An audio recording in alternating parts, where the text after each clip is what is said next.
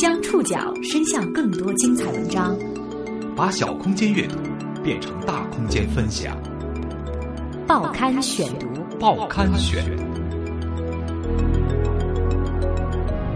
把小空间阅读变成大空间分享，欢迎各位收听今天的报刊选读，我是宋宇。今天为大家选读的文章综合了《南方周末》、央视、《华西都市报》的报道，我们一起来认识一些作家富豪。在二零一四年年末发布的作家富豪排行榜上，网络作家取代传统作家，成为富豪榜上的生力军。网友他们说我小时候喝豆浆，每喝一碗豆浆要加三勺糖，叫糖加三勺，然后取谐音就是糖加三少。唐家三少五千万，大家好，我是张嘉佳。张嘉佳一千九百五十万，年轻人外卖需要坦白讲。大家好，我是刘彤。刘同一千八百万。细心的人们不难发现，这些新晋富豪大部分是写青春文学的。成为富豪的原因，还在于他们不满足于仅仅靠写作赚钱。报刊选读今天为您讲述作家富豪。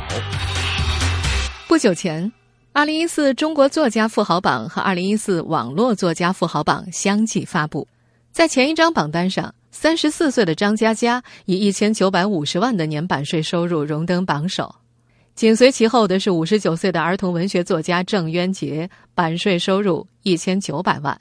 排在第三位的杨红樱也是写儿童文学的，他的代表作有《淘气马小宝》系列。二零一四年，他靠版税挣了一千八百五十万。这张榜单上的第四名是三十三岁的刘同，版税收入一千八百万。提到刘同这个名字，很多人都没有印象，但是没有印象并不妨碍他和以他为代表的网络作家群体携手跨入富豪行列。榜单公布后的一天，刘同坐在办公室的待客沙发上，略倾着身子对记者说：“我也问过吴怀瑶，凭什么我才第四？我知道我不值得。”二零一三年，刘同就曾经因为随笔集。谁的青春不迷茫大卖而攀升至作家富豪榜的第十四名？吴怀瑶是这一系列榜单的创始人。在二零一四年发布的第九届中国作家富豪榜榜单上，除了刘同他们四个进入作家榜前十位的，还有二零一三年的作家榜首富，以少年成长玄幻类小说而出名的江南，作家界的明星郭敬明、韩寒，以及另外三名儿童文学作家沈石溪。吴美珍、曹文轩。对榜单有疑问的不只是刘同，玄幻小说作家树下野狐在网上晒出税单，证明自己成了富豪榜的漏网之鱼。作家榜的官微不得不出面道歉。作家榜它的准确度有百分之九十，因为网络作家的收入是变化很快的，你知道吗？他可能十天或者一周的时间，啪就又有一波钱打进来了。那一旦截止之后，我就不能动。在作家榜的质榜说明里面，它就是有标注的。凡是对于我们漏统计的数据，我们一旦确认了，我们会作为明年上榜的一个依据。就连网络作家富豪榜三冠王唐家三少也觉得榜单对自己不公平。他觉得按照实体书的销售量算，中国作家富豪榜主榜单的冠军也应该是他。吴怀瑶跟他解释。哎，上哪个榜单啊？取决于作品先发表在哪个平台。再说你网络作家烙印已经这么深了，换到主榜也不好。二零一四年十二月十七号，作家富豪榜颁奖典礼在成都举行，刘同和唐家三少如约出席。唐家三少说，自己再一次被吴怀瑶促进网络文学社会地位的说辞说服，同时刘同则最终觉得有进步就好。他愿意让别人知道他写书赚了钱，原因之一是这个社会太功利。有很多回刘同出席活动，别人介绍，这位啊是谁的青春不迷茫的作者，闻者总是茫然又不得不礼貌的点头。但若要介绍，他这两年的版税超过两千五百万，那些茫然的瞳孔便会瞬间放出复杂的光芒，牛啊！作家富豪榜的创始人吴怀瑶说：“现在作家本人也很希望获得作家榜的认可，我们必须在调查数据时尽可能避免纰漏。”二零零六年，吴怀瑶第一次发布《中国作家富豪榜》，那时他想改变人们“君子固穷”的看法，可是却因为作家们的不配合，连调查都步履维艰。那年的榜单公布之后，媒体上铺天盖地的报道，大半是质疑的，什么“文学何必沾染铜臭”，还有什么“作家不拜作品却拜金吗？”时至今日，时间过去了九年多。人们对富豪作家多了几分宽容，上榜作家也不再因为赚钱多而不好意思，相反，他们或多或少、或主动、或漫不经心的开始用各种方式拥抱财富。二零一四年十二月，郑渊洁在接受采访的时候就说：“作家挣钱多，不是坏事儿吧？”从第一届开始，郑渊洁年年入榜，和他一样连续九年入榜的作家还包括。杨红樱、韩寒以及郭敬明，作家挣钱多不是坏事吧？不管你是否同意这个观点，一批年轻的作家已经成功的靠码字跻身富豪行列，他们的成功历程成为了年轻一辈的标杆，他们曾经的青涩文字也成为年轻人遇见自己的另一种方式。报刊选读继续播出：作家富豪。接受采访的时候，刘同的语速很快，好像着急要把嘴里的话倒完。他的嘴边总是带着不同程度的微笑，一身职业感的热络，那是多年的影视圈经验赋予他的技能。作家刘同更为人熟知的身份是直来直往节目上的职场达人，比方说他是刘同，还有就是多个娱乐节目的制片和主持人。接下来你们沟通一下。呃，我个人觉得你是能够出头的，但如果你要随随便便去做别的主持岗位的话呢，我觉得其实真的白就是糟蹋你了。在这些节目里，还透露了他最符合人们对成功想象的身份——光线影业的副总裁。作为职场达人，刘同颇受观众喜欢。二零一一年，他写了一本职场说话指南，取名为《这么说你就被灭了》。这本书最后卖到了二十万册，这个数字让刘同觉得极其可怕。在那之前，他出过几本小说，卖的最好的是《五十米深蓝》，销量也不过两万。《五十米深蓝》是刘同大四时的作品，那时他向十几家出版社投稿，从长沙坐慢车到武汉去找编辑，却只听到四个字：“放那儿吧。”他愤而在天涯上注册了七八个 ID，一个 ID 发小说，一个 ID 在下面催：“快点更新。”第三个 ID 难掩自己的激动之情，热情赞美。一个月之后，在那篇长长的帖子下面，还是只有刘同的七八个马甲自己跟自己聊天儿。所幸当时正在挖掘青春作家的出版人陆金波回复了他，用五千块钱人民币买断了《五十米深蓝》，几乎前后脚，陆金波也签下了韩寒的一座城池和安妮宝贝的莲花，给出的首映价码是两百万。二零一二年卖了两本销量二十万册的职场书之后，刘同打算把自己十几年来的日记集结出版。有些文章刘同自己都看了，觉得脸红。那时候怎么那么装啊？那么二百五，引经据典讨论死亡，当年那些人名儿，我从哪儿挖出来的我都不知道。但是他还是坚持把它留着，因为二十岁出头的人都那样，怕别人瞧不起。不过，这本叫做《谁的青春不迷茫》的书超乎刘同的想象，就这么火了。捧着这些青涩文字的年轻人在书里遇见了自己，并且觉得成功人士刘同可能就是明天的自己。正如那本书的副标题所提示的那样，一个奋斗小青年的逆袭人生。那时候的刘同一边在微博上努力兜售作品，一边马不停蹄的在各个高校、高中巡回演讲、签售，最终书卖出了两百万册。出版界的朋友好言相劝：“哎，这是一次歪打正着的市场营销，下本书啊未必卖得好。”刘同也同意。抱着一种趁上本书卖得好，不如竭尽全力再写一本，哪怕卖得不好，也能知道自己真实水平的想法，他又写了《你的孤独虽败犹荣》。这本书里刘同写了三十三个朋友的故事，对应他三十三岁的年纪。竭尽全力的标准是每篇文章都要把自己写哭，用血泪换来的这本书，在二零一四年上半年出版，半年就卖出去了两百万册。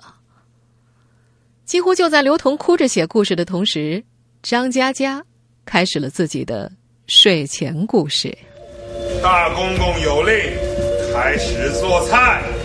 我们现在听到的这个片段出自于二零一一年的电影《刀剑笑》。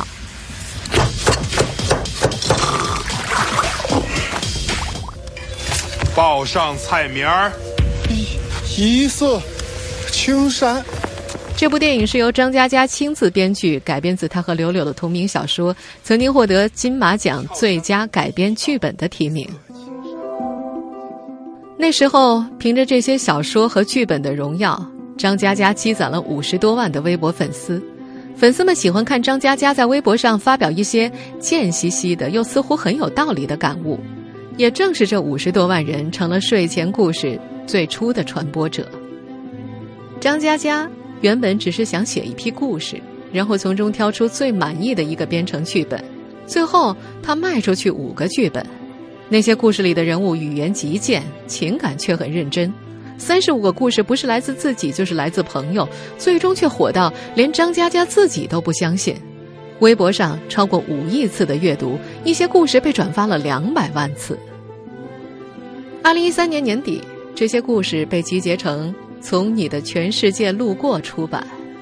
张嘉佳在微博上说：“我出书了，喜欢我的读者就当请我吃一盘青椒肉丝。”结果，二零一四年年底，他收获了四百多万份青椒肉丝。确切的说，正版卖了四百多万，盗版卖了五六百万。有些人调侃，这些青椒肉丝都是用心灵鸡汤换来的，而他的粉丝更愿意使用“治愈”这个词。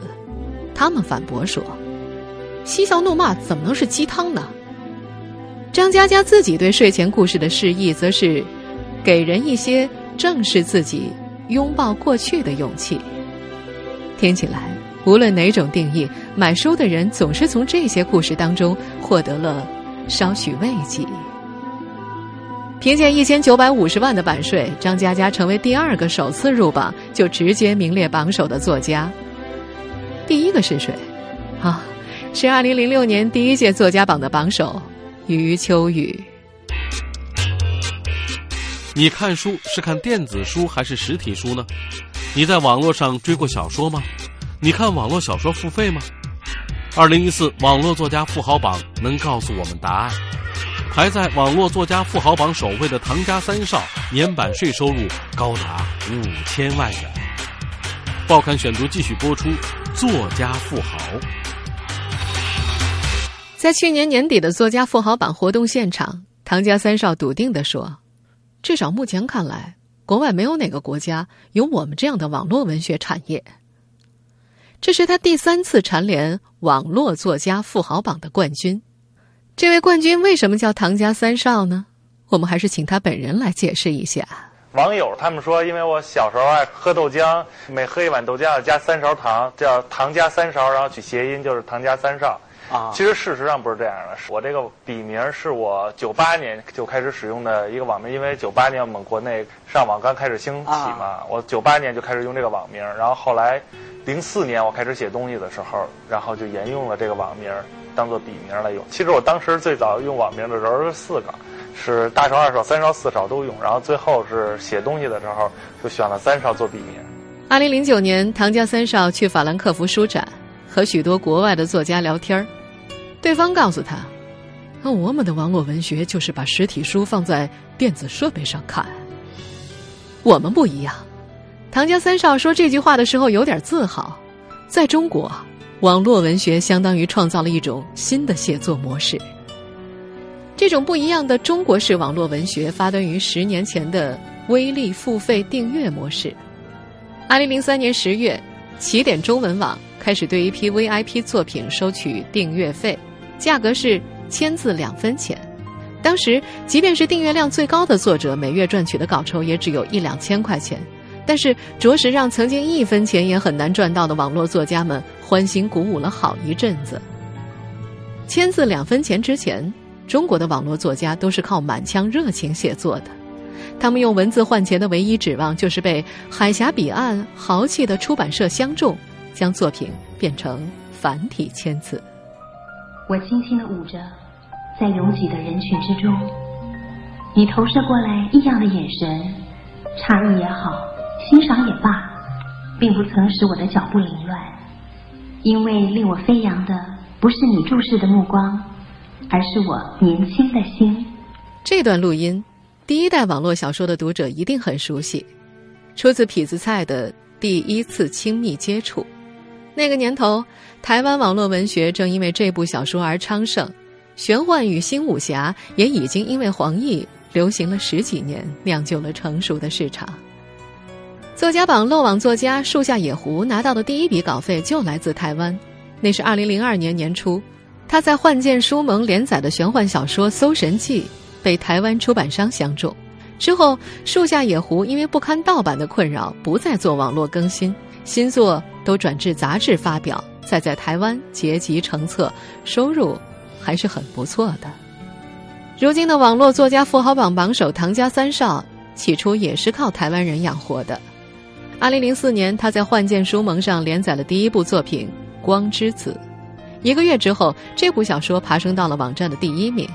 台湾人随后买走了版权，于是他每个月都能收到两三万人民币的稿费。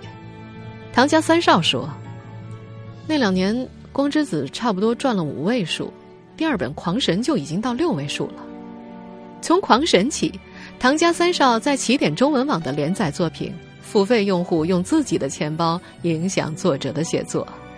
以后十年里，网络作家逐渐习惯的新写作模式就在这里。”潜移默化的形成了。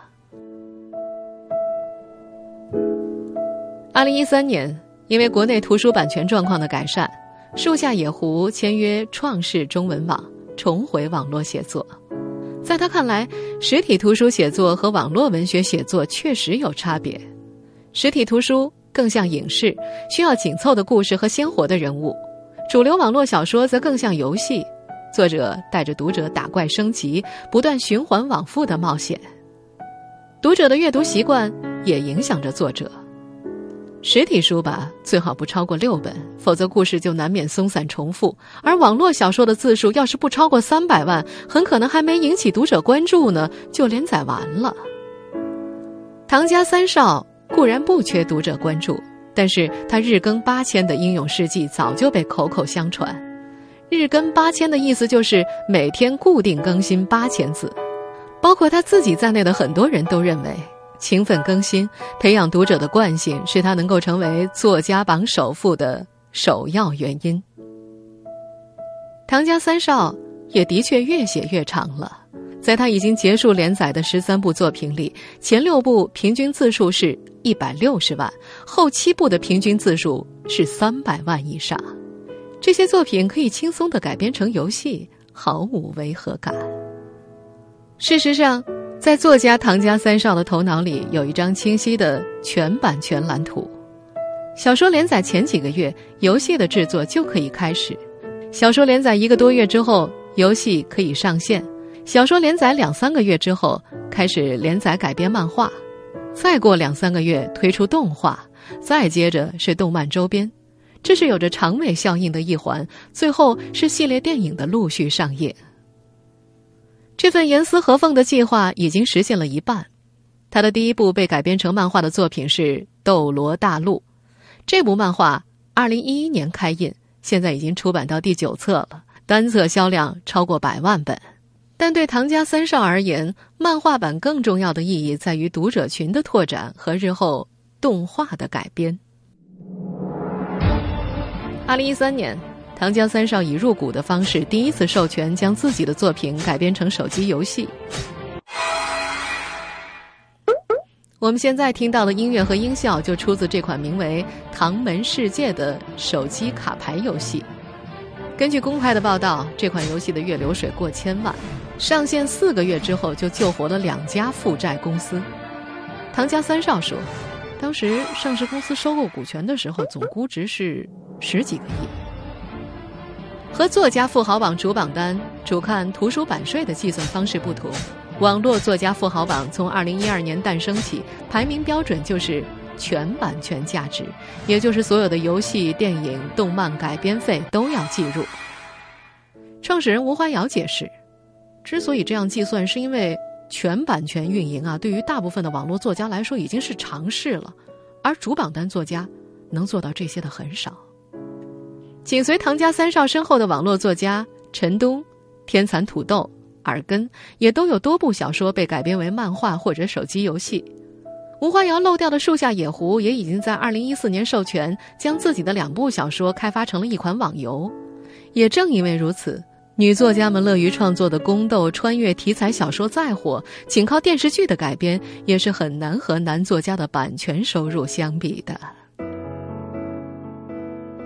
不过，对于网络作家首富唐家三少来说，漫画、手游、电视剧都远不及他刚刚踏入的电影产业。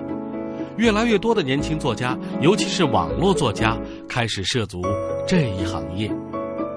报刊选读继续播出。作家富豪，作为光线影业事业部副总裁，刘同的日常工作之一就是为公司物色可以改编成电影的小说故事。找到这类素材并不难，只要把握好两点：一，当红的、被市场证明过的；二，题材是青春、喜剧、爱情或者是魔幻。获取版权却不容易，刘同抱怨：“为什么？”电影圈太疯狂了，这里的人都是疯子，疯狂的想把钱花出去，疯狂的想赚更多的钱。比方说啊，我今天刚好跟你谈好一个一千万的合作，明天就吹了，因为别人又拿了一个亿来砸你，完全不管我们昨天聊的有多么透彻啊。他的竞争对手张嘉佳把《从你的全世界路过》卖给光线的时候，没怎么谈钱。